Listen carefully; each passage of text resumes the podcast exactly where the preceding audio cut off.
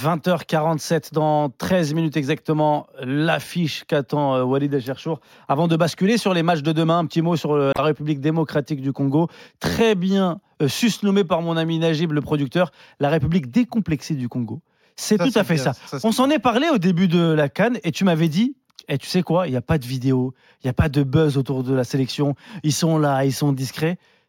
Il y a quelque chose qui se passe. Il Ouais. y a vraiment quelque chose qui se passe, Elton. Exactement, parce que pour moi, pour avoir suivi euh, les autres préparations qui étaient parfois un peu folklore du côté de la République démocratique du Congo, là, ça a été vraiment très, euh, très bien sur le, sur le professionnalisme. Tu as eu un stage à Abu Dhabi qui s'est relativement bien passé euh, de tous les échos qu'on a pu avoir. Et donc, tu as pu avoir deux matchs amicaux.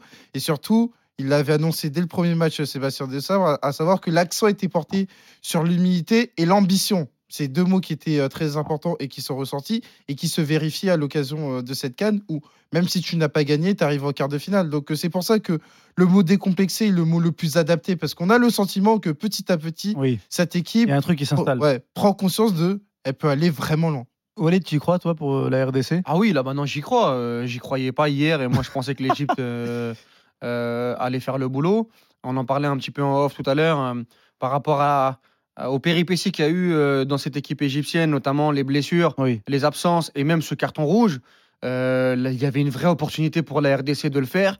J'ai eu très très peur moi parce que j'avais l'impression que l'Égypte allait là encore la- la- leur faire à l'égyptienne euh, avec oui. Gazi, avec Ah, moi euh, aussi j'ai eu peur. avec, avec, avec, euh, avec Gabaski. Et ils ont été, autant moi sur le match, je les ai pas trouvés dingues, autant sur la séance de tir au but, ils ont totalement réussi leur exercice euh, de calme, de sérénité, leur exercice, leur exercice technique.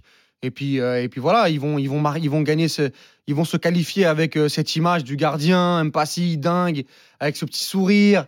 Euh, voilà, L'image est magnifique. c'est des images folles et maintenant il va falloir aller, aller chercher cette demi-finale contre la Guinée parce qu'il y a la place.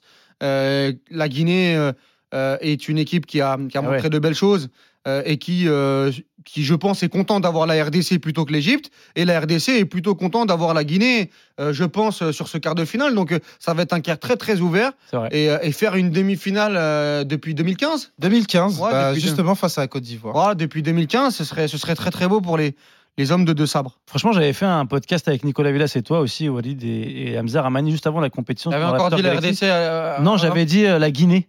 Ouais, La ouais, Guinée c'est vrai. Conakry en, en joker. Et franchement, ces deux équipes, je trouve qu'elles se ressemblent un peu, pas dans la manière de jouer, mais dans le profil.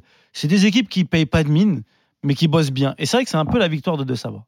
Franchement. Enfin, qui, qui bosse bien. on- De Sabre, je trouve que quand même, il a Non, fait du taf. oui, Il y a des choix tactiques qui sont faits en cours de jeu. mais- Tu vois, il y a. Mais, mais la, RDC a été plutôt critiquée, enfin pas attendue. La Guinée aussi. Mais la Finalement, c'est des- de loin, elle n'était pas programmée pour être présente sur euh, cette canne. Oui, oui, oui. D'Ivoire, c'était davantage sur 2025 euh, qu'il y avait un objectif. Mais là, pour le coup, c'est vrai que moi, j'en avais parlé euh, avant la compétition.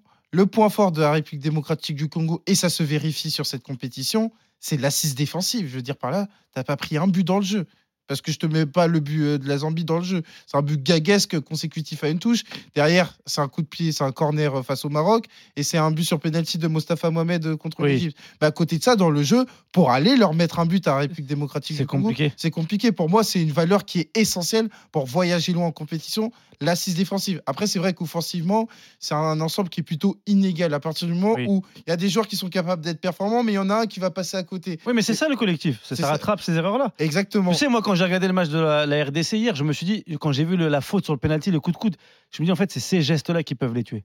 Ouais. Tu vois, ce manque Ah, d'expérience de très haut niveau. C'est encore une équipe naïve Ouais, ouais, c'est ça. et, euh, et- et qui, devant le but, a du mal à quand même à, à concrétiser, moi je trouve.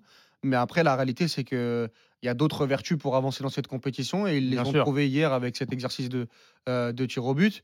Moi, sincèrement, s'ils n'étaient pas passés hier, j'aurais été très très déçu pour la RDC. Par rapport à, à, à- à- On peut expliquer le contexte, Ouais, par rapport ouais. à ce que nous donnait le match.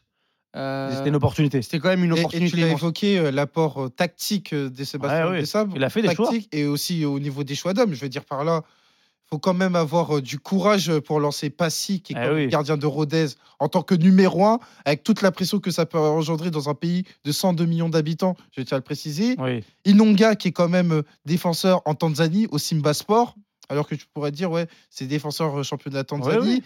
Piquel, on l'a évoqué hier, c'est euh, Bon. Cremonese, bon joueur, mais c'est série B. Donc, euh, tu vois, c'est des choix, c'est une succession de choix qui aboutit au fait que pour Sébastien Desabre, et c'est un choix qui, c'est quelque chose qui est à valoriser. Le CV ne fait pas tout. La compétence d'abord.